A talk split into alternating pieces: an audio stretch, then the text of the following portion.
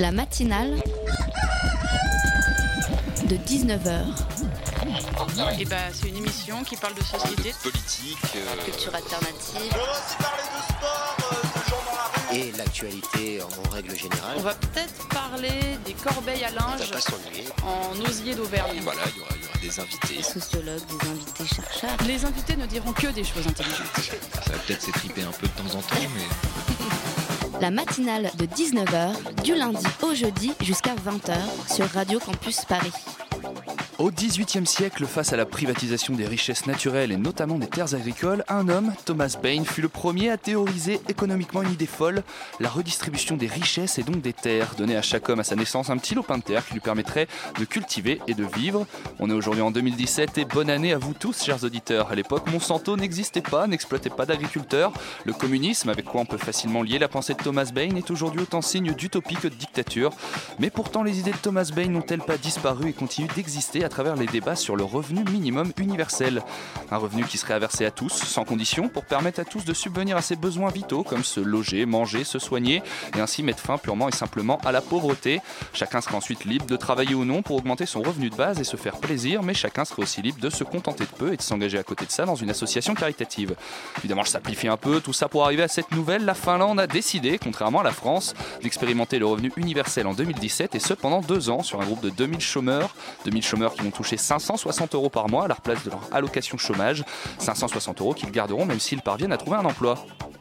La question du revenu universel est trop vaste pour être résolue au cours des deux petites minutes de parole privilégiées que j'ai avec vous chaque semaine, chers auditeurs. Mais laissez-moi vous dresser un tableau. Si une cigarette coûte, euh, si les paquets de cigarettes coûtent 50 centimes, voire 1 euro de moins en Finlande qu'en France, l'essence y est 6% plus cher, la bière péression 10%, les abonnements de transport en commun sont 10 euros plus chers en moyenne par mois, le ticket de cinéma est 35% plus cher chez nous, une voiture neuve coûte en moyenne 7500 euros de plus, un studio en centre-ville 100 euros de plus par mois.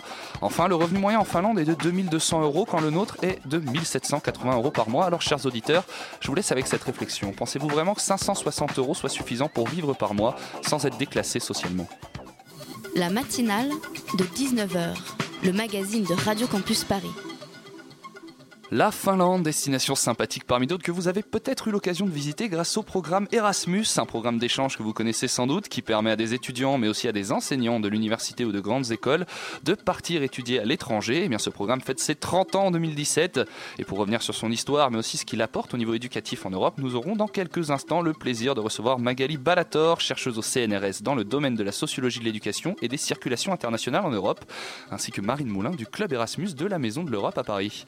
En seconde partie d'émission, nous avons fait le choix de donner la parole aux étudiants qui ont profité de ce programme pour revenir chez nous à Paris ou pour se rendre à l'étranger en Europe. Ils nous raconteront leurs expériences, bonnes ou mauvaises, et ce qui selon eux est bon ou non dans ce dispositif Erasmus. Enfin, si Pitoum sera absent ce soir, trop occupé à jouer les maîtres de conférence, François sera bien là pour sa première chronique de l'année. Ouh, un an d'Erasmus à Stockholm. En moyenne, c'est 18 partenaires sexuels pendant l'année. hein. Alors ça, au pieu, c'est un bois du pâté, mais attention MST. Au regard du passif de votre cliente et de son pédigré, l'assujettissement au paiement des dites euh, protections nous paraît un peu abusif. C'est-à-dire? C'est-à-dire qu'un an d'Erasmus à Stockholm, c'est en moyenne 18 partenaires sexuels dans l'année. Et dans le cas précis de votre cliente, si je m'en réfère à son dossier, on tombe à 31. En gros, il veut dire que vous êtes une grosse chaudasse. Merci. Voilà, vous nous raconterez euh, le nombre de vos partenaires sexuels que vous avez pu euh, attraper grâce au programme Erasmus. C'était un extrait du sketch Contrat de sexage de la chaîne Wonderful. Le programme Erasmus permet-il une réelle démocratisation de l'accès à la mobilité et des débouchés qui lui sont associés? C'est un peu la question à laquelle essaie de répondre un livre, Erasmus et la mobilité des jeunes européens, mythes et réalité, livre écrit par Magali Balator. Et c'est justement avec Magali Balator que nous sommes par téléphone et que nous allons revenir sur ce programme Erasmus. Bonsoir Magali. Bonsoir. Fêter les 30 ans du programme Erasmus, c'est ce qu'a fait le Centre de l'Europe à Paris le 14 décembre dernier, et ce que continuera de faire le Centre de l'Europe à Paris toute l'année, un événement auquel a participé Marine Moulin du Club Erasmus de la Maison de l'Europe. Bonsoir Marine. Bonsoir. À mes côtés pour mener cet entretien, Julien de la rédaction de Radio Campus Paris. Salut Julien. bonsoir. Alors on va pas, on va pas revenir spécialement sur ce qu'est ce, ce programme, je pense qu'il est dans les têtes de, de beaucoup de gens. On va revenir très rapidement sur euh, qui ça concerne, les élèves de fac, euh, mais pas seulement Marine. Non, pas seulement. Depuis euh, 2014, le programme s'appelle l'Erasmus ⁇ et aujourd'hui, il concerne euh, tout le monde, c'est-à-dire euh, les enseignants, euh, les demandeurs d'emploi, euh, les élèves, euh, que ce soit euh, primaire, collège, euh, lycée, euh, vraiment, tout le monde peut postuler au, au programme Erasmus. Et à propos des enseignants, du coup, qu'est-ce qu'on peut faire en tant qu'enseignant quand on participe à ce programme? On va enseigner à l'étranger ou on va faire des formations pour revenir ensuite enseigner en France?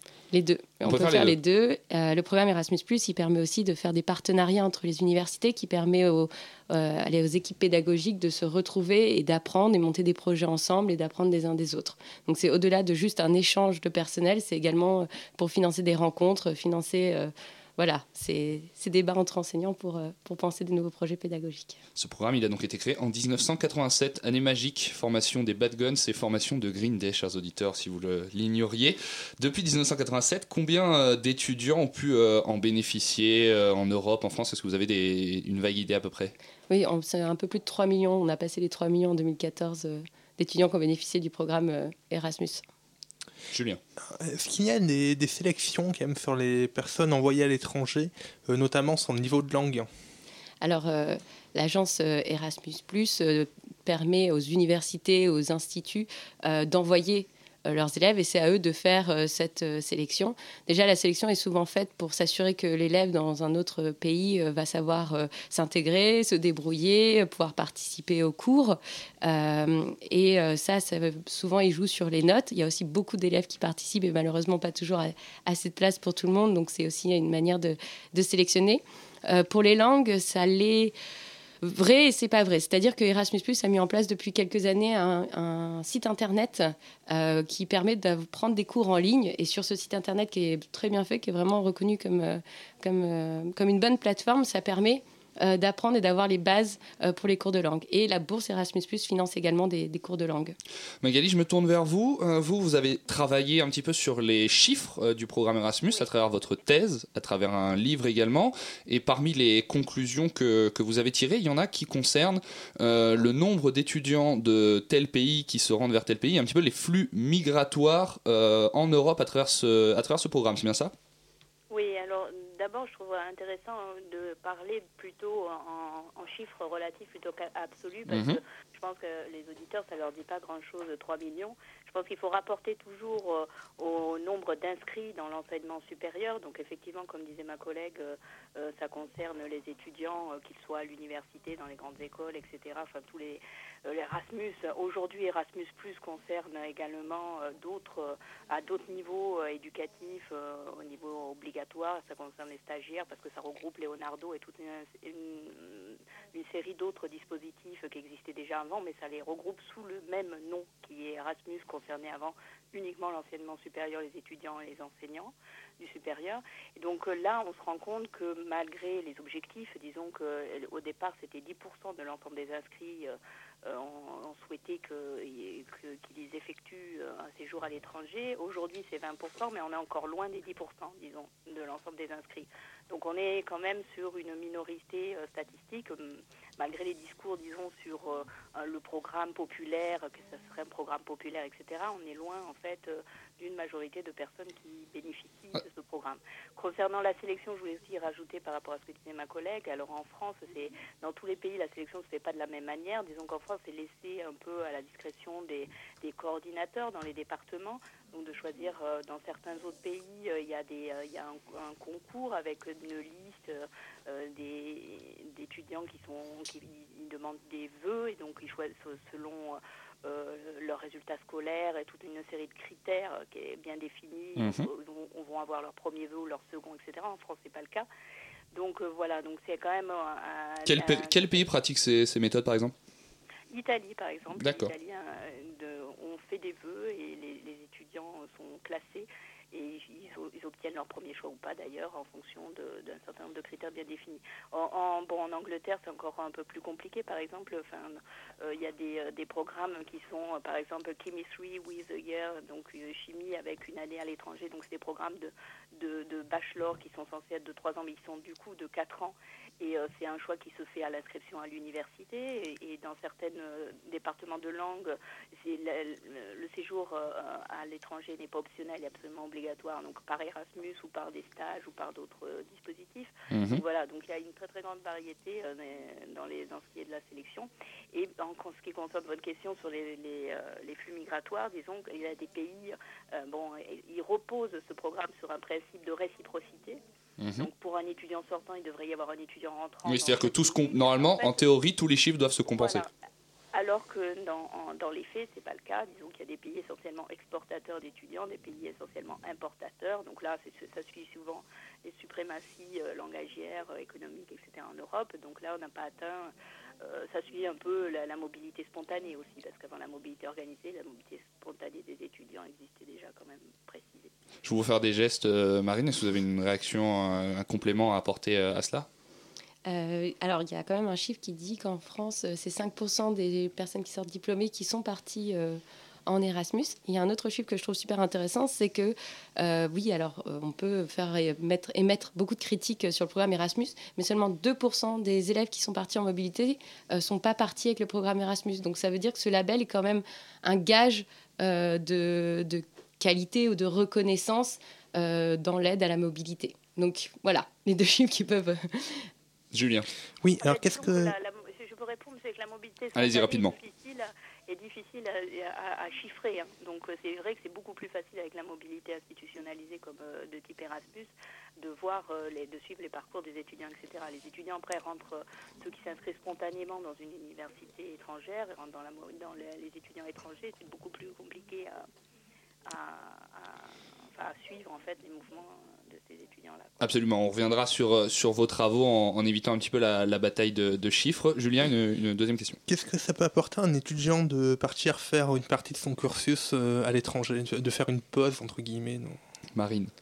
Euh, alors, ce qui est mis beaucoup en avant par les étudiants qui arrivent ici, donc que je rencontre via le club Erasmus ou euh, les jeunes Français qui sont partis, c'est pour beaucoup, euh, c'est un plus dans leur CV, c'est une ouverture sur une autre langue, euh, sur d'autres personnes, une rencontre avec plein d'Européens, évidemment une année ou un semestre de, de fêtes, de rencontres, de sorties, de découvertes culturelles. Euh, Il y a, un- bon, désolé, dernier chiffre, mais pour ceux qui sont partis en, en stage via le programme Erasmus+, 30% d'entre eux, on leur offre un, un- un emploi après le stage. Euh, pour- C'est-à-dire qu'on est sur un vrai plus aussi pour un CV. voilà, c'est vraiment ce qui est souvent mis en avant par, euh, par les institutions et l'agence. Pour les jeunes qui y reviennent, c'est souvent un milliard de rencontres, un milliard de souvenirs, euh, d'avoir dans une même soirée parlé avec euh, un Suédois, un Finlandais, avec un Espagnol, un Italien, et de tous se comprendre et de savoir euh, voilà, faire cette découverte culturelle. quoi. Il y a du vrai, du vrai vécu. Euh, Vous qui l'avez fait, le programme Erasmus, vous nous Ouais. disiez euh, avant qu'on prenne l'antenne. Euh, déjà, où êtes-vous parti? Petite curiosité euh, d'animateur. J'ai été super cliché, je suis partie à Barcelone. Ah bah, profitez la vida loca. Euh, comment ça se passe quand on arrive dans une université euh, étrangère J'imagine que vous parliez espagnol avant de avant d'y aller. Pas du tout. C'est-à-dire que tout. quand vous arrivez à Barcelone, vous suivez les cours en espagnol, Oui. pas en anglais? Parce qu'il y a certains pays où du coup on peut suivre les cours en anglais au lieu de les, de les suivre en- dans la langue euh, du pays. Exact. Et comment ça se passe donc, pour l'accompagnement à la langue avec les enseignants par exemple? Alors en plus, euh, c'était compliqué. J'étais à l'université en Belgique. Et donc, ce qu'il faut savoir, c'est que pas, le programme Erasmus ne dépend pas de vos nationalités, mais de l'université dans laquelle euh, vous êtes. Donc, du coup, vous êtes de n'importe quelle nationalité. Si vous êtes dans une université européenne, vous pouvez aller avec le programme Erasmus. Mhm. Donc, c'est pas forcément très connu. Mais du coup, je suis partie à Barcelone et euh, l'agence, euh, enfin, l'Erasmus euh, a financé euh, un mois de cours espagnol intensif qui était bien utile. Mhm, Vu que mes cours étaient en espagnol et parfois en catalan, avec quelques Ah oui, surprises. complètement. mais, mais ça s'est très bien passé et les, mais les professeurs savent très bien que voilà. Et aujourd'hui, vous parlez beaucoup mieux espagnol. Oui. eh bien, Marine et Magali, on continuera cette discussion. On reviendra sur vos travaux, euh, Magali, dans la deuxième partie de ce sujet. Et on se quitte avec une petite pause musicale.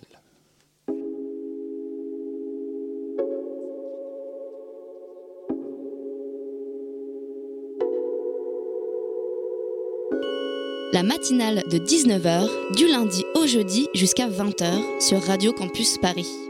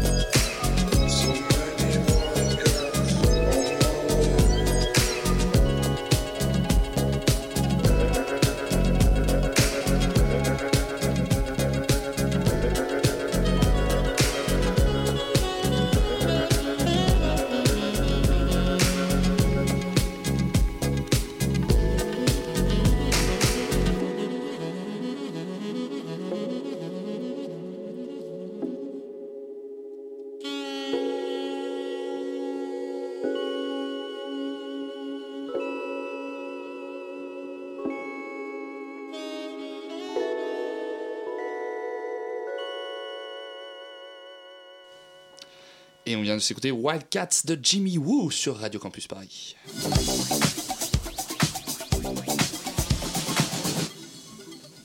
De retour sur le plateau de la matinale avec Magali Balator, chercheuse au, CNRS que nous avons par téléphone, et Marine Moulin du club Erasmus de la Maison de l'Europe à Paris.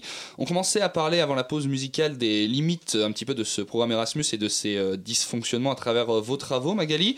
L'un des défauts que vous pointez, vous, c'est que les échanges sont basés, si je comprends bien, euh, sur des contrats entre universités et donc un petit peu sur des connivences, on peut dire, et que ça donne lieu à certaines inégalités, c'est ça? Oui, disons qu'il y a des, les universités qui, euh, qui, ont des échanges entre eux, en général, se ressemblent, pour, pour faire simple, disons. C'est notamment ce qu'ont cherché à faire les Britanniques, si je ne dis pas de bêtises. Oui, n'importe quelle université n'a pas euh, des, des, relations avec n'importe quelle autre université. Euh, en Europe, disons, les grandes écoles euh, ont tendance à aller chercher des, des, des, institutions de rang, on va dire, qu'ils considèrent être similaires au, à, aux leurs. Enfin, voilà, quoi. Donc, c'est des affinités électives sélectives entre, entre établissements, ça c'est évident. Je voulais quand même revenir un petit peu sur ce que disait ma collègue par Bien rapport sûr. à la, à, la, à la question de, de, du plus, de, quand on fait à quoi sert ou que disent les étudiants sur, sur ce programme quand, quand ils rentrent. Alors c'est vrai que la satisfaction en général est quand même assez élevée.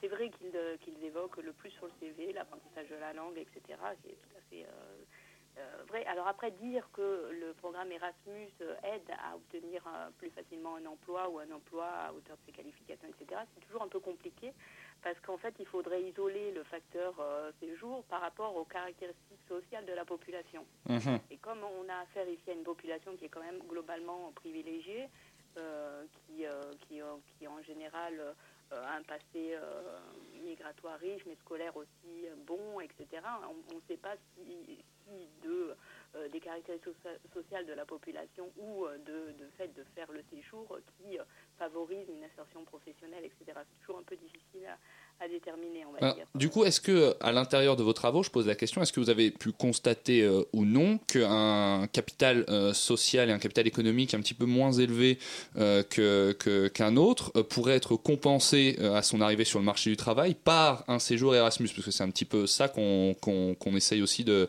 de mettre en avant à travers ce programme, non? Oui, alors bon, c'est sûr que là aussi c'est pareil, c'est toujours euh, des enquêtes plus qualitatives que quantitatives qui ont été menées sur, euh, sur le sujet. Quoi. Donc euh, évidemment, on voit dans certaines, dans certaines, certaines personnes qui ne viennent pas forcément de grandes écoles et qui n'ont pas forcément un, un parcours, disons, de l'élite en France, hein, Mhm. arrivent à obtenir des emplois. Mais est-ce qu'ils n'auraient pas obtenu ces emplois s'ils n'étaient pas partis? C'est toujours un peu difficile à, à dire. Quoi. Donc, euh, et il faut, faut rappeler quand même que la, la régularité, c'est que en fait, globalement, cette, euh, cette population possède pas mal de ressources, d'atouts euh, par rapport à, la population des, disons, on va dire, des non mobiles par rapport aux autres. Mais on a quand même, par exemple, pour euh, les étudiants qui disposeraient de, de moins de ressources pour, euh, pour voyager, qui par exemple sans le programme Erasmus euh, pourraient, ne pourraient pas forcément voyager, on a des aides financières qui sont apportées euh, à ces étudiants, non? c'est la région en particulier. On- il est possible de cumuler les bourses régionales avec les avec euh, la- les bourses nationales et, et la bourse Erasmus, ce qui fait Mhm. que ça permet effectivement à des personnes qui peut-être euh, n'auraient pas choisi de partir en mobilité spontanée, parce que ça, ça demande encore plus de ressources, on va dire, euh, de, de partir. Mais dans les faits, c'est quand même pas une majorité de personnes. euh, qui, qui, le font, qui le font. Mais bon, il y a des questions aussi de d'avance de, de- des frais que peuvent occasionner le séjour, parce qu'une partie des bourses, par exemple Erasmus, etc., ne sont données qu'au retour en fait de l'étudiant dans son Mhm. pays euh, d'origine. Donc souvent, il doit faire l'avance. Donc pour pouvoir faire l'avance, il faut être euh, en mesure de, de- de le faire, donc pas venir forcément d'une famille euh, où- qui a peu de ressources quoi, économiques. Très bien. Euh, Julien? Oui, euh, Marine, euh, enfin, la, formation à l'étranger est maintenant euh, obligatoire dans, certaines formations, notamment formation d'ingénieur. Est-ce qu'on a les moyens d'envoyer tous les étudiants à l'international maintenant, aujourd'hui? Alors ça, c'est une question compliquée parce que dans pas mal de programmes où il y a effectivement un semestre à l'étranger obligatoire, c'est pas toujours avec Erasmus. Et il y a aussi parfois des doubles diplômes où c'est déjà inscrit, où ils ont un campus dans un autre pays. Et ça, c'est fait euh, parfois euh, avec le programme Erasmus, pour justement mettre en place ces doubles diplômes. je ne sais pas exactement vous répondre si on a les capacités, mais la bourse pour, enfin le budget pour Erasmus a été nettement augmenté ces dernières années, justement dans l'espoir de pouvoir envoyer le plus de jeunes possible. Alors, je me retourne une nouvelle fois vers vous, Marine. Imaginons qu'à l'heure actuelle, des futurs euh, étudiants nous écoutent. On ne sait jamais, si vous êtes en terminale, eh bien, bon courage pour cette dernière année de, lycée. Comment on fait les démarches euh, pour, euh, pour le programme Erasmus? Comment ça se passe? Est-ce qu'on a un peu des dates qui reviennent assez souvent, les déposes de dossiers, les choses comme ça? Alors, il y a comme Erasmus, c'est un très grand projet, c'est un peu plus compliqué. Euh, si ils vont rentrer dans des études supérieures, que ce soit BTS, IUT, université euh, euh, et, autres, et autres types d'écoles, il faut se renseigner auprès d'écoles. Il y a un service international mhm. qui est censé justement gérer ces partenariats, parce qu'ils vont mettre en place des partenariats avec d'autres écoles pour faire une équivalence de cours. Donc, il faut se renseigner directement auprès de ce service, même pour choisir vos futures études. N'hésitez pas à vous renseigner si vous avez la possibilité de partir en Erasmus. pour euh, pour, partir en stage ou euh, dans d'autres programmes de mobilité européenne comme euh, le service volontaire européen, qui peut juste cet été, si vous voulez partir en stage pendant deux mois, c'est tout à fait possible. Donc n'hésitez pas à les regarder sur le service volontaire européen. Mhm. Et là, il y a une plateforme, vous vous inscrivez, vous postulez comme un service civique si vous voulez. Et ensuite tout roule. Et ben voilà. Et après, vous pouvez partir sur une mission. Julien. Magali, un des objectifs euh, de Erasmus, est de faire passer euh, sous les 10% le taux d'échec scolaire. Alors, comment le fait de partir peut-il empêcher un, échec scolaire? Euh, je pense que ces objectifs-là ne sont pas trop corrélés, disons, avec les, questions d'enseignement supérieur. Quoi. Je pense que c'est surtout pour, pour l'enseignement obligatoire, ces, ces, objectifs chiffrés, quantitatifs. Hein parce que donc l'échec scolaire, enfin, la, sortie euh, sans diplôme, etc., ça ne concerne pas trop les étudiants. Les étudiants sont déjà des, personnes euh, qui sont en réussite. Alors, ma, Marine, vous me faites signe. Magali, je serais curieuse également d'avoir votre opinion sur ça. Mais en 2015, il y a Najat Vallaud-Belkacem qui a appelé tous les ministres de l'Éducation sur la déclaration de Paris, avec notamment en parlant du programme Erasmus, sur euh, euh, comme la mobilité comme facteur pour réduire euh, la radicalisation, pour réduire l'échec scolaire, pour réduire la marginalisation. Et le programme Erasmus, parce qu'il touche notamment les lycéens et les collégiens. Nous, à la Maison de l'Europe, on travaille avec les lycées professionnels. les lycéens et les collégiens. Avant, ça touchait pas les lycéens et les collégiens, c'était uniquement un programme pour les étudiants. Quoi. Ah, C'est-à-dire que maintenant les, les, les, choses vont changer, donc on a ce... Ah, bah, aujourd'hui, elles ont déjà changé. Mhm. C'est ce que je disais. En fait, Erasmus, aujourd'hui, regroupe, euh, Erasmus Plus regroupe d'autres dispositifs. Donc il y a les stages en entreprise, il y a le volontariat, comme disait ma collègue, etc. Donc il y a énormément de... de enfin, il y a différents dispositifs. Donc Erasmus, euh, qui concerne l'enseignement supérieur, euh, prend toujours la, la grosse part, disons, du du gâteau, mais effectivement, ça s'est beaucoup développé. Mais moi, je n'ai pas travaillé sur les autres dispositifs. Hein. J'ai travaillé uniquement sur euh, euh, la mobilité étudiante euh, à travers le programme Erasmus, qui était avant juste un dispositif sous Socrates. Mhm. Alors Marine, on a parlé euh, au début du, sujet de la soirée qui a eu en décembre pour euh, les 30 ans d'Erasmus, mais des soirées, il y en aura d'autres. Il y a d'autres événements dans l'année que prépare euh, la Maison de l'Europe à Paris et le Club Erasmus, notamment une le 9 janvier. Est-ce que vous pouvez nous en dire un petit peu plus? Alors le 9 janvier, c'est vraiment le lancement national des 30 ans du programme Erasmus. Euh, c'est avec euh, l'agence euh, Erasmus qui prépare ce programme de festivités. Le, but vraiment de cette année, c'est de mettre en avant que le programme Erasmus c'est pour tout le monde et de vraiment d'encourager les les différentes euh, études, pas seulement euh, l'image qu'on se fait de l'universitaire de 22 ans qui part en Erasmus, mais vraiment que tout le monde postule. Donc il y a euh, ce lancement avec la ministre Najat Vallaud-Belkacem, évidemment, pour les lycéens et les collégiens, et vraiment montrer que voilà, c'est aussi leur programme. Il y aura également Myriam El pour montrer qu'on peut partir en stage, et Patrick Caner pour tout ce qui est le sport, qui aussi peut être une source de mobilité. ça touche aussi les enseignants. Alors à la différence des, des, des, quand même des, euh, des étudiants, c'est que les enseignants, c'est très peu de, c'est quelques semaines par rapport à la mobilité qui est quand même relativement longue, entre 3 et 9 mois des, étudiants. Quoi. Il, y a, il y a beaucoup de mobilités qui sont des mobilités très courtes quand même hein, dans, les, dans les dispositifs. Très bien. Eh bien, Julien, peut-être pour euh, rebondir sur un deuxième événement qui est prévu euh, dans l'année. Alors, le, bah, le 13 mai, euh, il y aura la fête de l'Europe, qui est normalement le 9 mai, mais vous avez dit que c'est à cause des présidentielles, ça va être repoussé au 13 mai. Et donc, qu'est-ce qui est, qu'est-ce qui est prévu? Alors, euh, le samedi 13 mai, sur le parvis de l'Hôtel de Ville et dans tout Paris, on va célébrer la fête de l'Europe. Donc, c'est la 14e édition de cette célébration. Et cette année, on va vraiment mettre la mobilité, et donc Erasmus, le programme Erasmus, à l'honneur. Et donc, il va y avoir des happenings Erasmus, où voilà, il y aura un bus qui va se balader pour, pour expliquer le programme, pour expliquer le fonctionnement des Erasmus présents sur le parvis de l'Hôtel de Ville, pour vous expliquer leur expérience. Voilà, vraiment encourager euh, et faire connaître le plus possible ce programme. Magali, pour revenir sur, euh, sur euh, vos travaux et ce qu'on disait sur les, les connivences avec les, entre les universités qui donnent lieu, selon vous, à certaines inégalités, et c'est vrai qu'on peut le, comprendre quand les grandes écoles ne s'intéressent qu'aux grandes écoles, finalement, on fait que, que reproduire une certaine forme de, domination sociale. Comment est-ce qu'on pourrait réduire ce, ce, problème-là? Est-ce qu'on a les moyens, finalement, de par exemple, de proposer aux grandes écoles d'accueillir des élèves d'universités euh, moins, moins entre guillemets? Bah, Étant donné que, disons, que les, échanges se font à partir euh, des connaissances qu'ont les enseignants, euh, les enseignants-chercheurs des, universités, et, que c'est eux qui, donc, qui, proposent des contrats d'échange en fonction de leurs relations qu'ils ont eues auparavant. Souvent, c'est des relations de recherche d'ailleurs euh, avec des, collègues à, l'étranger, je pense qu'il n'y a pas moyen d'imposer euh, de par la, euh, à moins qu'on fasse une règle pour dire qu'il faut que tout le monde ait des relations avec tout le monde. Mais disons que je pense que c'est pas très faisable, quoi. Bon. Après, tel qu'il est fait le programme Erasmus à l'heure actuelle, je pense que c'est que non, il n'y a pas de solution par rapport à ça, quoi.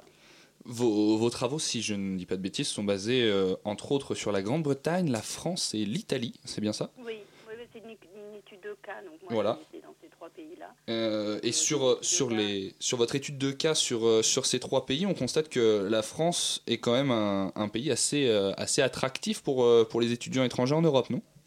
Oui, bah, disons que la, France a réussi à, maintenir un certain équilibre, parce que bon, le français est quand même une langue relativement parlée c'est d'un grand pays aussi, donc avec pas mal de, structures. Donc l'Italie est un pays essentiellement euh, exportateur parce que donc l'italien est quand même un pays une langue moins parlée et l'Angleterre essentiellement importateur parce que beaucoup de gens veulent aller en Angleterre et apprendre l'anglais, etc. Donc euh, là aussi, il y a eu une baisse tendancielle euh, ces dernières années parce que les universités anglaises préfèrent accueillir des diversity students, des, étudiants qui ne sont pas, sont pas forcément partis de, sont pas, sont pas européens, mais qui eux payent des tuition fees, des, frais élevés. Et donc, euh, euh, donc il y a eu une baisse, euh, mais les étudiants ont essayé de trouver aussi des endroits où on parle l'anglais. dans certaines universités scandinaves, il y a des, des, cours qui sont dispensés en anglais. Donc voilà, donc il y a eu plus d'étudiants qui sont partis aussi dans des pays comme l'Irlande, etc. Donc souvent, en fait, ça, suit un petit peu ces suprématies euh, langagières euh, en Europe. Quoi. Aujourd'hui, euh, si on étudie les, flux avec l'Europe de l'Est, que je n'avais pas fait moi à l'époque, mhm. je pense qu'on constate bien aussi que l'Europe de l'Est, les, les, pays d'Europe de l'Est sont des pays essentiellement exportateurs aussi. Il y a moins de personnes qui vont étudier là-bas que de personnes qui, qui sortent de ces pays-là pour aller étudier dans d'autres dans d'autres pays européens, quoi, je, vous, je vous pose la question, puisque vous avez travaillé sur, euh, sur la Grande-Bretagne et sur euh, la France. Est-ce que pour vous, le fait que euh, la France soit assez équilibrée, mais finalement un petit peu plus exportatrice qu'importatrice, et le fait que, que la Grande-Bretagne soit très importatrice, ça peut être lié à une certaine réputation au niveau européen ou international sur les, les qualités du système éducatif? Non, je pense qu'il y a beaucoup de choses qui sont, qui sont, oui, peut-être l'accueil. Après, je sais, je, euh, l'avantage en fait pour un étudiant, euh, un étudiant européen euh, d'aller en Angleterre, c'est qu'il va payer ses frais d'inscription en France et il va bénéficier de ce que, des de, tout ce que bénéficie un étudiant anglais en Angleterre euh, qui paye lui euh, des, frais très très élevés. Donc c'est sûr que c'est plus intéressant que pour un étudiant anglais qui va payer ses, frais. Bon après il y a eu des changements aussi par rapport à ça, mais qui, mhm. qui, va payer ses frais en Angleterre et qui va bénéficier dans une université française, il ne va pas dans une école d'ingénieur ou euh, de management ou quoi, donc d'un de, de ben, des services qui sont quand même relativement réduits à l'université sera moins bien accueilli qu'un étudiant français qui part en Angleterre. C'est sûr, ça peut jouer un petit peu sur le choix de partir de tel et tel endroit. Mais après, c'est très variable parce que donc dans les les étudiants anglais qui vont dans des écoles d'ingénieurs, c'est pas la même chose que, que d'aller dans une université, une grosse université provinciale, etc. Très bien. Julien, une dernière question? Oui, alors Erasmus euh, est composé de trois piliers, c'est l'éducation, la jeunesse et le sport. Et le sport, il ne représente qu'1,8% du financement. Euh, comment on peut expliquer ça?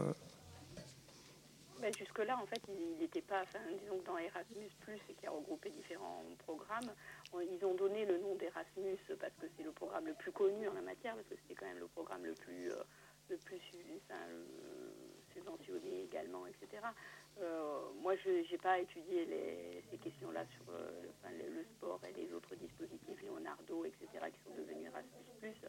Mais euh, il est évident qu'au départ, il y avait vraiment un intérêt davantage pour l'enseignement supérieur et que c'est venu un petit peu après l'idée de se dire que tous les niveaux pouvaient être concernés et qu'il fallait augmenter la mobilité aussi à d'autres niveaux, puisqu'on touche quand même. Euh, on m'a souvent posé la question comment se fait-il que les, les gens n'aiment pas l'Europe alors que euh, euh, l'Europe, quand même, il y a des programmes qui, sont des programmes réussis, comme le programme Erasmus, etc. C'est parce que ça touche très peu d'Européens finalement.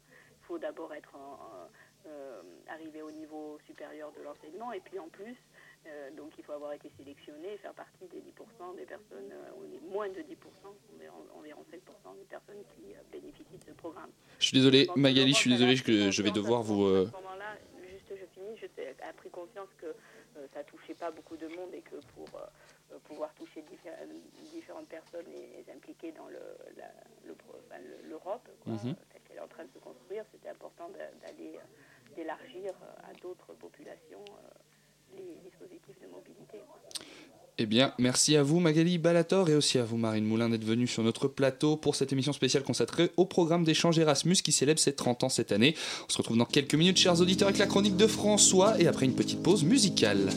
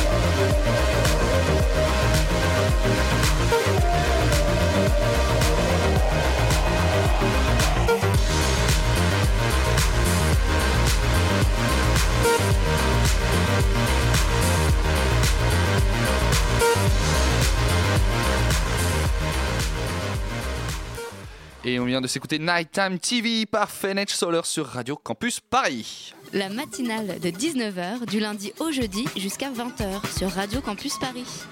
François, mon cher François, tu es de retour pour attirer notre attention sur les malheurs actuels de la petite Marine LP, 48 ans. Mais bonne année quand même. D'abord, on n'est pas des sauvages, déjà, non oui. Bonne année les petits loupiaux, trompettes, champagne, mais pas en même temps vous allez vous faire mal. Ah, c'est dingue, le nouvel an, moi ça met dans une forme pas possible. Vous avez des bonnes euh, résolutions, vous, Erwan, pour les 2007 Eh ben, écoutez, Eh non, vous eh vous êtes oui. encore fait piéger, c'était une question rhétorique, je m'en contrefous. Et puis vous m'avez déjà, Erwan, franchement, que demander de plus hmm? C'est vrai, je, ne sais pas qu'est-ce que je pourrais demander plus au Père Noël. Absolument. D'ailleurs, 2017, année de la délation, vous avez remarqué que Pitoum, le chroniqueur habituel de 19h30, n'est pas à son poste aujourd'hui? C'est très vrai, tu as beaucoup changé, Pito. Absolument, c'est un sujet très sérieux. Nous avons décidé ici à la rédaction de Radio Campus de diffuser ce message. 72 heures, 72 heures déjà sans nouvelles de Pitoum, notre chroniqueur vu, je le rappelle pour la dernière fois au matin du Nouvel An sur le boulevard Saint-Michel, ivre, nu et hurlant des slogans altermondialistes en compagnie de trois chèvres et d'un député affilié au parti Chasse, Pêche, Nature et Tradition. Si vous voyez le dit Pitoum, n'agissez pas seul, il est possiblement armé et dangereux. Surtout lui, ouais. Contactez par contre au plus vite les autorités sanitaires. Voilà, nos pensées vont tout naturellement à la famille du, du député, bien sûr. hein. Avoir des perdu l'un des siens et des chèvres pour euh, chasse, pêche, nature et tradition, ça n'est jamais facile. Alors sinon, tout de même, la question que tout le monde se pose, vos vacances avec Vincent Bolloré et Erwan, c'était bien? J'ai reçu les photos que vous m'avez envoyées, c'était craquant, vous allez si bien ensemble. Vincent vous a, vous a gâté à Noël? Absolument, il m'a offert trois magnifiques descentes de lit en vrai pot de journaliste d'ITélé. Elles sont quand même super classe. Oh là là, vous êtes un petit chanceux, Erwan. Je suis jaloux, moi j'ai passé mes vacances avec Bernard Arnault, c'était sinistre. Dans quel monde vit-on, je vous le demande Vous l'avez Bernard Arnault, oh là. Ah, ah, c'est un métier. Ah. Bien, le sujet du jour maintenant, puisqu'il faut apparemment justifier l'indécent salaire que me verse Radio Campus chaque année bisextile. Après une intro d'une minute trente. Absolument, vous connaissez le Front National? C'est un parti merveilleux. Avec son grand-père raciste, sa chef de famille étouffante et sa jeune nièce rebelle qui ferait tout pour emmerder Tata, ça me rappelle mes meilleurs Noël en famille, le négationnisme en plus. Et caprice des dieux, hier mardi 3 janvier, alors que j'ouvrais à peine un œil nu dans ma piscine à boules après un nouvel an bien arrosé, une bouteille de champagne à la main et l'autre dans une attachée parlementaire, stupeur que Marine Le Pen a des problèmes d'argent. Ouais, moi aussi. Alors, je fais pas une chronique pour autant. Écoutez, calmez-vous, euh, monsieur Erwan. Alors je replace les choses dans leur contexte. Imaginez-moi nu. C'est fait Oui. Mieux que ça, Erwan. Bien. Je me lève, j'allume la télé. Marine Le Pen est chez Jean-Jacques Bourdin sur RMC. Le réflexe est direct, je vomis. Bah, il est normal. Ah bah oui, les deux en même temps, impossible. hein. Vous tartinez vos profiteroles avec du foie gras, vous Non. Bon, c'est la même chose, trop c'est trop. Et qui fait-elle Marine Le Pen chez Gigi Bourdin Mis à part éructer son discours habituel avec toute la douceur de la K47 bien graissée. Eh bien figurez-vous, et là asseyez-vous parce que vous n'allez pas vous en relever, qu'il lui manque 6 millions d'euros. 6 millions pour la campagne présidentielle du Front National. Alors je m'étonne, le FN n'a pourtant jamais eu de mal à financer ses campagnes politiques. La preuve, on attend toujours leur procès pour complicité d'escroquerie et recel d'abus de biens sociaux dans le cadre des législatives et des présidentielles de 2012. Mais alors, me direz-vous, sans prendre en compte le fait que je ne risque certainement pas de vous entendre de là où je suis, comment se fait-il qu'il manque 6 millions d'euros à Marine Le Pen? Mais comment se fait-il qu'il manque 6 millions d'euros à Marine Merci, Le Pen, François? Vous êtes parfait. Eh bien, selon Tata, il semblerait que les banques françaises, qui, on le sait bien, ont toujours défendu les opprimés de ce monde, refusent de prêter de l'argent au Front National. Oh, ce qui explique, les méchants, selon Marine Le Pen, qu'elle ait sollicité des financements aux banques russes. Faut dire que les banques russes se font beaucoup moins de soucis sur les questions légales que les banques françaises. Ils te demandent juste un membre de ta famille en dépôt de garantie et hop, ils te prêtent le fric que tu veux. Mais la déontologie, quand on fait 100, finalement, on est vachement Finalement, tranquille. ça a plu. Pour Marine Le Pen, par exemple, aucun souci. Elle leur a directement expédié Marion Mar- le Maréchal Le Pen via Colissimo en recommandé moins de 24 heures et zou, plus de problème. enfin voilà, il manque 6 millions à FN. 6 millions, c'est beaucoup, c'est foutu d'avance. C'est mort. Il faudrait un sursaut citoyen, que dis-je, un miracle, à moins.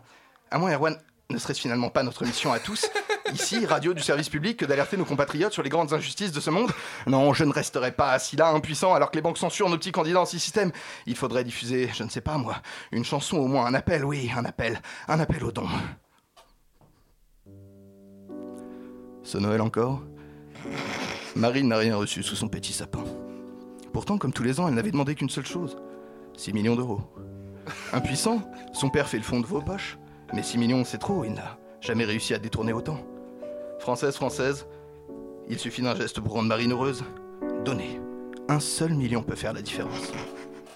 Voilà, c'est un appel modeste, j'en suis conscient, mais parfois la Concorde nationale jaillit de ces petites étincelles d'espoir. J'en profite pour le rappeler pour celles et ceux qui l'auraient oublié, une seule adresse pour tous vos dons à Marine Le Pen et bien sûr au Front National, http aiderlesréfugiés.fr. À la semaine prochaine. Merci beaucoup, François. Tu ne peux pas savoir à quel point tu m'as manqué. Graou.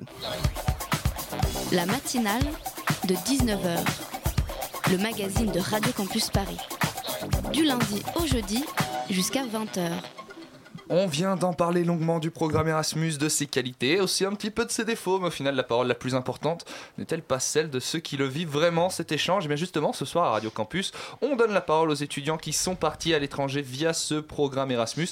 Ils sont avec nous en plateau. Bonsoir Fleur. Bonsoir. Bonsoir Audrey. Bonsoir. Et bonsoir Julien également qui est avec nous par téléphone. Bonsoir. Bonsoir. Alors Fleur, toi tu es parti. Vous, vous êtes parti à Bologne, en. Italie, c'est bien ça? Oui. Malheureusement pour les auditeurs, je dois garder le, le vouvoiement de rigueur. Audrey, vous êtes parti en Allemagne, si je ne dis pas de bêtises. Dans quelle ville en Allemagne? Alors Regensburg, donc c'est Ratisbonne en français. Et ça se situe à peu près où ça? Parce que malheureusement, on connaît euh, vachement moins bien la géographie allemande. Déjà la nôtre, c'est pas toujours évident. Alors c'est au nord-est de Munich. À Très une, heure, bien. une heure environ. Très bien. Et Julien, vous, vous êtes parti en Lituanie Estonie. En Estonie, dans, quel- dans quelle ville? À Tallinn en Estonie? Oui, exactement. Eh bien très bien. Alors pour commencer, est-ce que euh, Fleur, euh, vous qui étiez présente pendant la première partie du sujet, vous avez écouté un petit peu euh, ce qui, ce qui s'est dit Ouais. Qu'est-ce que vous en avez euh, pensé? Euh, bah, je suis assez. C'est vrai que Erasmus, c'est un. Enfin, c'est assez intéressant parce qu'on a compris aussi, euh, je pense, les, les bons côtés, mais les limites aussi de ce programme. C'est-à-dire que, comme le disait euh, la chercheuse euh, euh, du CNRS, euh, il y, a, il y a une. euh, Une, une grande, euh, une grande partie, enfin, le- les ressources euh, de, des, des étudiants en fait euh, influencent beaucoup le- la possibilité de La partir possibilité ou de se pas. déplacer. et- et voilà. Et, euh, et, en- et à la fois, c'est un programme riche. euh. C'est- quelque chose que vous avez constaté euh, sur place, cette impression d'être un peu euh, parmi un, un même, euh, parmi les gens d'un même environnement social. Ouais, je crois que, enfin, moi, je me suis assez vite rendu compte aussi euh, que j'avais la chance d'avoir euh, des parents qui pouvaient euh, m'aider à payer le loyer, par exemple, en plus de la bourse Erasmus, qui ne suffit pas euh, Forcément euh, ouais. à tout faire. à tout, ouais. Julien, vous qui êtes parti euh, en Estonie à Tallinn, Tallinn, c'est bien ça? Je veux bien que pas que je me gourre. J'imagine que ça dépayse euh, quand même euh, un petit peu plus que quand on part, sans vouloir bien sûr déprécier l'expérience de partir en Angleterre ou en Allemagne. Mais est-ce que ça change vraiment beaucoup de, de ce qu'on peut vivre en France à l'université ou, ou au quotidien? Ah oui, bah, c'est complètement différent. Après, je pense que l'Estonie, entre guillemets, la grande force, c'est euh, quand on est Erasmus, c'est la différence de culture qui euh, n'a rien à voir par rapport à un pays comme, euh, comme la France, l'Angleterre ou l'Allemagne. Là, on est plus sur, sur des cultures russes. Donc, moi, ça, ce qui m'a plu, c'est aussi découvrir une nouvelle culture, hein, pour le coup. Donc, on est vraiment sur des, sur des modèles complètement différents. Est-ce que, petite question comme ça, est-ce que vous aviez un petit peu des, des clichés en tête sur l'Estonie avant de partir qui ont été confirmés ou infirmés une fois que vous êtes arrivé sur place? Bah, en fait, j'avais pas forcément de clichés, parce qu'honnêtement, le pays, je le connaissais pas du tout. Mhm. Euh, Enfin, on me demandait de situer l'Estonie sur une carte ou Tallinn sur une carte, euh, j'aurais été incapable de. de je, vous- je situer. vous rassure, heureusement qu'on ne me le Euh, demande pas à l'heure actuelle. Donc voilà, non, non, moi j'y allais vraiment euh, assez ouvert d'esprit pour vraiment découvrir quelque chose de nouveau, parce que j'avais aucun a priori euh, sur le pays, étant donné que je ne connaissais pas du tout, euh, du tout ce pays, pas du tout la culture. J'ai que, enfin, j'ai appris l'ancrage russe euh, sur place. euh, donc tout ça, j'ai vraiment découvert sur place en fait. Très bien. Alice? Et juste une petite question, Julien, vous, vous avez appris à parler euh, la langue ou vous communiquez essentiellement en anglais et pour les cours notamment Euh, en fait, euh, enfin, la langue nationale, c'est l'estonien. Donc ça, pour moi, ça avait peu d'intérêt de l'apprendre, étant donné que l'Estonie a 1,5 million d'habitants. Donc, euh, l'estonien n'est clairement pas la langue qu'on parle le, le plus euh, en Europe. Ouais, aujourd'hui, c'est clair. C'est clair. Après, il y a beaucoup euh, de personnes qui parlent russe, parce que c'est quand même euh, l'ancrage est bien présent. Je crois qu'en Estonie, il y a 40% de, de population qui est russe. Donc euh, voilà, ça parle beaucoup russe, mais après, j'ai pas forcément non plus appris. Moi, il faut savoir qu'en fait, je suis allé sur place, je parlais euh, très mal anglais. Donc du coup, je me suis mis à l'anglais à fond euh, une fois sur place, parce que de toute façon, j'avais pas le choix. On était immergé avec les, les autres étudiants Erasmus. Donc du coup, moi, ça m'a permis d'apprendre vraiment l'anglais, quoi. Très bien. Audrey, vous qui êtes euh, parti en, en Allemagne, euh, l'allemand pour le coup c'est une langue qui se parle déjà un petit peu plus euh, en Europe et c'est surtout une langue qui a un petit peu la cote depuis euh, 4-5 ans, depuis que nos échanges avec l'Allemagne se sont, se sont vachement intensifiés. Vous, parlez allemand, vous parliez allemand avant d'y aller? Oui, en fait, j'ai commencé l'allemand en sixième. Ah oui, donc en que vraiment. l'anglais. Et, et effectivement, je parlais.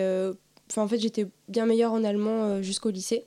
Parce que j'ai même fait une classe euro, euh, une classe euro allemand. Mhm.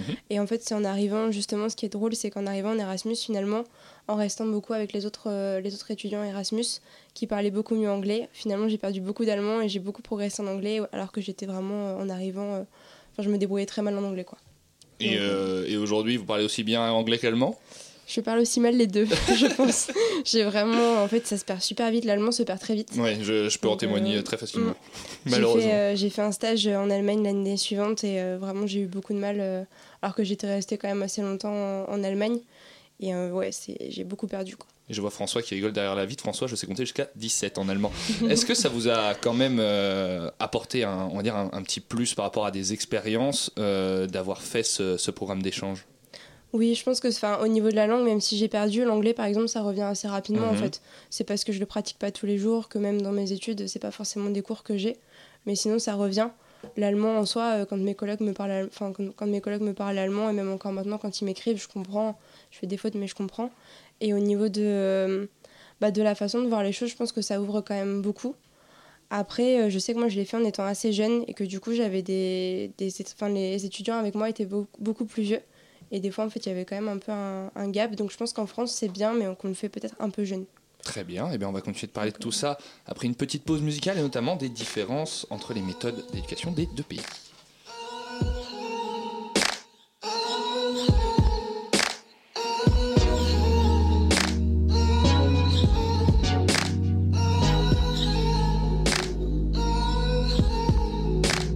It's been two years since I saw you. Not saw you. I'm not here to tell you that I'm back. I just needed to forget, and for that you've a knack. It's funny how I find myself returning, yearning for a piece of what was, as you were the first cause. Yeah, you were the first cause. See, I'm a worthless piece of shit that's being called a vine. And the times I realize that people are lying. Well, I know that you'll be ruthless in delivering your truth. You can as we share the thing called youth. To miss my people like I'm waiting for.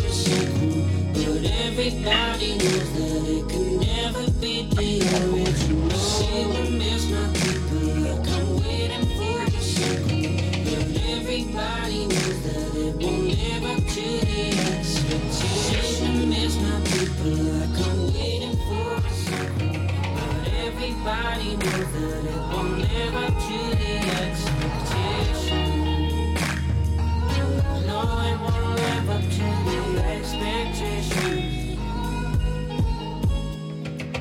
Egotism eclectic. I think of you, but only when it's hectic. The arbitrary nature of my inner dialectic. Egotism eclectic. I think of you, but only when you do. The isolated state of mind I'm in has got me drifting back to you. I think of you, but only when it's hectic. The arbitrary nature of my inner dialectic. Egotism eclectic. I think of you, but only when you do. The isolated state of mind I'm in has got me. Seem to miss my people like I'm waiting for a sequel. But everybody knows that it won't live up to the expectations.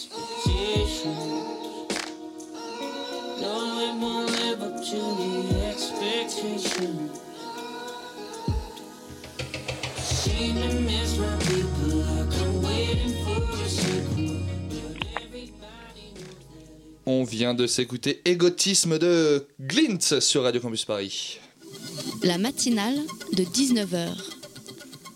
De retour sur le plateau de la matinale avec Audrey, Fleur et Julien qui sont partis étudier à l'étranger grâce au programme Erasmus. Programme Erasmus qui fête, on le rappelle, ses 30 ans cette année et auquel nous consacrons cette matinale. De retour en plateau aussi avec Alice, que je n'ai pas du tout présenté en début de sujet et j'en suis euh, royalement euh, désolé. Euh, je me tourne vers vous, Audrey. Parce que j'imagine que lorsqu'on part étudier dans un autre pays, outre la, difficulté de, la langue, aussi une difficulté, c'est que tout bêtement, on n'enseigne pas les choses de la même façon dans d'autres pays, et même des fois sur euh, un même cursus, on n'enseigne pas les mêmes matières et de la même façon. Est-ce que c'est quelque chose que vous avez euh, ressenti euh, quand vous êtes parti étudier en Allemagne? Oui, alors en fait, il faut faire ce qu'on appelle son contrat pédagogique. Et donc en fait, il faut choisir des, euh, des cours Mhm. suivant le, le programme en fait dans lequel on est, on est inscrit. Et au début, en fait, c'est un peu, euh, bah, on sait pas trop. On se dit qu'il faut avoir 30, 30 crédits en fait sur le, sem- sur le, le semestre, et donc du coup, on prend un peu au hasard. Et en fait, c'est en arrivant sur- au pays, enfin dans le pays, où en fait, on rencontre des. Enfin, moi, j'avais des, ce qu'on appelle des buddies. Donc des gens en fait qui s'occupent de toi quand Qui tu sont là arrives. pour euh, accompagner ouais, le- le les délire. étudiants du pays qui s'occupent de toi. Et, euh, et du coup, je leur ai demandé, bah, en fait, est-ce que vous me conseillez ce cours-là? Est-ce que le cours est intéressant? Est-ce qu'il n'est pas trop difficile aussi? Euh, Voilà. Donc c'est comme ça que j'ai réussi à, à faire mon petit contrat.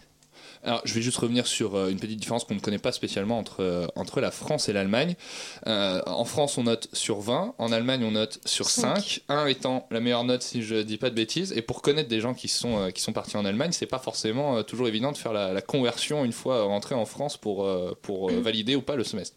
Oui, alors il a fallu expliquer en fait à la personne qui s'occupe euh, du coup des, des séjours enfin, internationaux, parce que c'est des personnes aussi qui changent euh, des fois d'une année sur l'autre, donc ils n'ont pas forcément les infos. Donc expliquer qu'en fait euh, un 1 c'était une très bonne note et qu'en fait 1 c'est 20 et j'ai eu un 1, enfin j'ai eu un 1,3. Donc euh, ce qui correspond en fait à 18-19 donc euh, Et du coup, quand on rentre, des fois, on a 16 au lieu de 18, Ouais, 19. et voilà. C'est un peu frustrant. En fait, Je- ils veulent pas trop connais, te faire la conversion. euh, si tu as un 1 euh, ou un 1,3, ils te mettent pas la note qui correspond parce que c'est un peu trop élevé ou quoi que ce soit.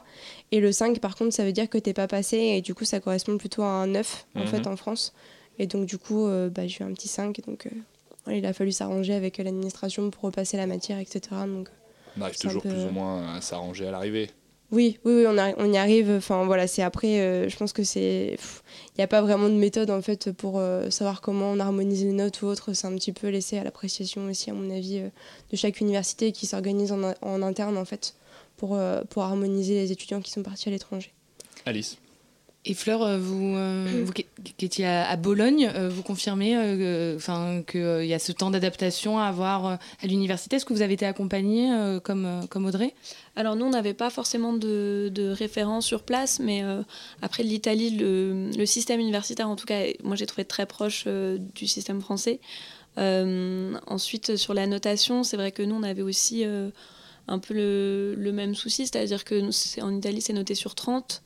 Euh, donc euh, pareil, on peut avoir un 29 et on estime que c'est une super note. Et, euh, et en fait, c'est les secrétariats des, des, des universités en France qui décident euh, voilà, comment, ils, comment ils, ils transposent la note. Et, et voilà, après, ce qui était différent aussi, c'est les modalités d'examen. En Italie, en Italie, on passe beaucoup des oraux, il n'y a pas, pratiquement pas d'écrit. Donc c'est complètement différent en France. Mhm. euh, des- du, enfin, voilà, il n'y a pas de dissertation et tout ça. Donc, euh, Julien, sur combien on est euh, noté euh, en Estonie? Euh, c'est noté en lettres de A à F. Ah oui, complètement. Donc en plus, euh, les, ouais, voilà. les- c'est ba- c'est le, le même barème que sur le- la, la notation euh, anglo-saxonne ou pas du tout? Alors je sais pas du tout. Enfin, en gros, ça voulait dire le F, on passait pas l'examen. Oui, voilà, le F c'est le plus bas et le A c'est ouais, le, A, voilà. c'est le plus haut. Est-ce que le A c'est le plus haut Est-ce que vous aussi vous avez rencontré quelques petites euh, difficultés une fois rentré pour faire euh, valider ou pas certaines matières euh, à, la, à la même échelle que ce que ça méritait euh, en Estonie? Non, pas du tout, parce qu'en fait, euh, moi, mon université, euh, notait déjà de, de cette manière, de A à F. Donc, Ah, euh, d'accord. C'est un peu particulier, ouais. J'ai fait une école, une école d'ingé qui notait euh, de A à F également. Donc, euh, ouais. Donc moi, ça m'a posé aucun problème. Alice. Et euh, c'est une question ouverte hein, à, à qui, qui veut répondre. Euh, Est-ce que vous avez eu, euh, de la part d'Erasmus, un accompagnement hormis euh, à l'université euh, à votre arrivée pour trouver un logement, pour, Pour faire des démarches, rencontrer euh, des gens? Le transport en commun, par exemple, les Oui. trucs tout bêtes quand on arrive à l'étranger pour euh, trouver un, un- un endroit où, où habiter, pour prendre les transports en commun, pour avoir internet, pour toutes ces choses-là. Euh, moi, alors en fait, c'était vraiment génial parce qu'en fait, euh, il y avait juste une case à cocher sur le dossier pour savoir si on voulait un logement ou pas. Mhm. Et tout à l'heure, tu parlais en fait de- du prix du logement, etc. Donc moi, je viens pas de Paris à la base, mes parents sont pas à Paris, donc en fait, euh, d'habiter en Allemagne, ça m'a coûté beaucoup moins cher que d'habiter à Paris. Ça, donc vrai. en fait, ça a été six mois trop bien. Enfin, vraiment au niveau financier, c'était plutôt plutôt cool. Et après, il y a les buddies en fait, enfin les gens, les étudiants étrangers. Donc en fait, c'était des étudiants qui étaient de l'université qui étaient payés pour s'occuper de nous. Donc je Ah sais oui. pas euh, quel montant ou autre, mais en tout cas qui se sont vraiment super bien occupés de nous et c'est eux qui ont tout fait. euh, ils nous ont expliqué comment avoir internet, euh, la carte de transport, euh, ils nous ont emmenés à l'endroit où il fallait la faire, etc. Donc euh, vraiment on était, enfin Alors, arrêtez-moi si je me trompe, mais je j'ai pas Accompagné. souvenir qu'on fasse ces choses-là dans, nos universités françaises à nous. Que, que- non, est-ce que vous, vous trois, Julien, Audrey, Fleur, dans vos universités? Julien, oui? Euh, ouais, nous, en fait, on avait. Enfin, euh, moi, je rejoins, j'ai oublié son prénom, la personne qui vient de parler. Fleur. Euh, Euh, Audrey. Audrey. Audrey. euh, c'est pareil, moi, on m'a accompagné quand je suis arrivé en Estonie, etc., pour aller à la banque, ouvrir un compte en banque, etc. Et du coup, moi, quand je suis rentré en France à mon université, je me suis inscrit dans l'association de mon école, qui justement, euh, enfin, l'association d'Erasmus pour euh, intégrer les, les étudiants Erasmus qui arrivaient. Donc, du coup, moi, quand, par exemple, l'année suivante, quand les étudiants Erasmus sont arrivés dans mon école, je les ai accompagnés de la même façon pour avoir une carte de transport, pour ouvrir un compte en banque, pour euh, avoir un numéro de téléphone, etc. Donc euh, après, ça dépend peut-être des universités, des écoles, mais je sais que euh, moi, dans mon école, c'était une association qui existait, et du coup, euh, on, enfin, on, aidait également les étudiants Erasmus qui arrivaient. Quoi. Une dernière question, Alice. Oui, euh, plus bah, sur, le, sur le bilan euh, un peu de, de vos expériences euh, à chacun. Euh, Est-ce que euh, Erasmus, c'est quelque chose que vous avez réussi à, valoriser euh, au niveau professionnel euh, aujourd'hui euh, Dans votre CV, on parlait de l'impact du CV dans la première partie de l'émission. Fleur? Ouais, moi je crois que c'est euh, déjà la maîtrise, enfin même si elle est plus ou moins grande des langues, je crois que c'est maintenant euh, toujours, euh, toujours valorisé. Enfin, moi, valorisant en tout cas. Moi, euh, je le, je le mets sur mon CV et, euh, je, je crois que ouais, c'est important. Enfin, euh, même si pas directement euh, en lien avec ce qu'on fait dans le travail, je crois que les, euh, les entreprises ou les, en- enfin, les employeurs en tout cas euh, sont sensibles à ça, à mon avis. Et je suis désolé, on va devoir euh, terminer ce sujet. Merci à vous, Audrey, Fleur et Julien, d'être venus nous parler de votre expérience Erasmus pour cette émission spéciale. C'est déjà la fin de la matinale. Le temps pour moi de remercier tous ceux qui m'ont accompagné ce soir. Julien, Alice, encore, merci beaucoup. François, mais aussi Tiffany à la réalisation, Marion et Elsa à la coordination, ainsi que Xenia qui s'occupe du web ce soir et grâce à qui vous allez pouvoir retrouver dans quelques minutes cette émission en podcast et la partager à vos amis. Mais surtout, restez bien avec nous parce que tout de suite, c'est l'heure de quoi? Bah, C'est l'heure d'extérieur nuit. Salut extérieur nuit. Salut la matinale. Bonne année extérieur Bonne nuit. année, bonne santé pour l'année tout ça. Alors de quoi on parle ce soir dans extérieur nuit? Ce soir, on vous souhaite nos meilleurs vœux. On nous fait un petit retour sur euh, des films qui sont déjà sortis pendant les vacances Assassin's Creed, Le Fondateur, Mes Trésors. Et on va parler de Patterson de Jim Jarmusch, Nocturnal Animals et Your Name, un animé japonais qui fait un carton. Il me reste 5 secondes, chers auditeurs. Merci à vous. Passez une bonne soirée sur Radio Campus Paris.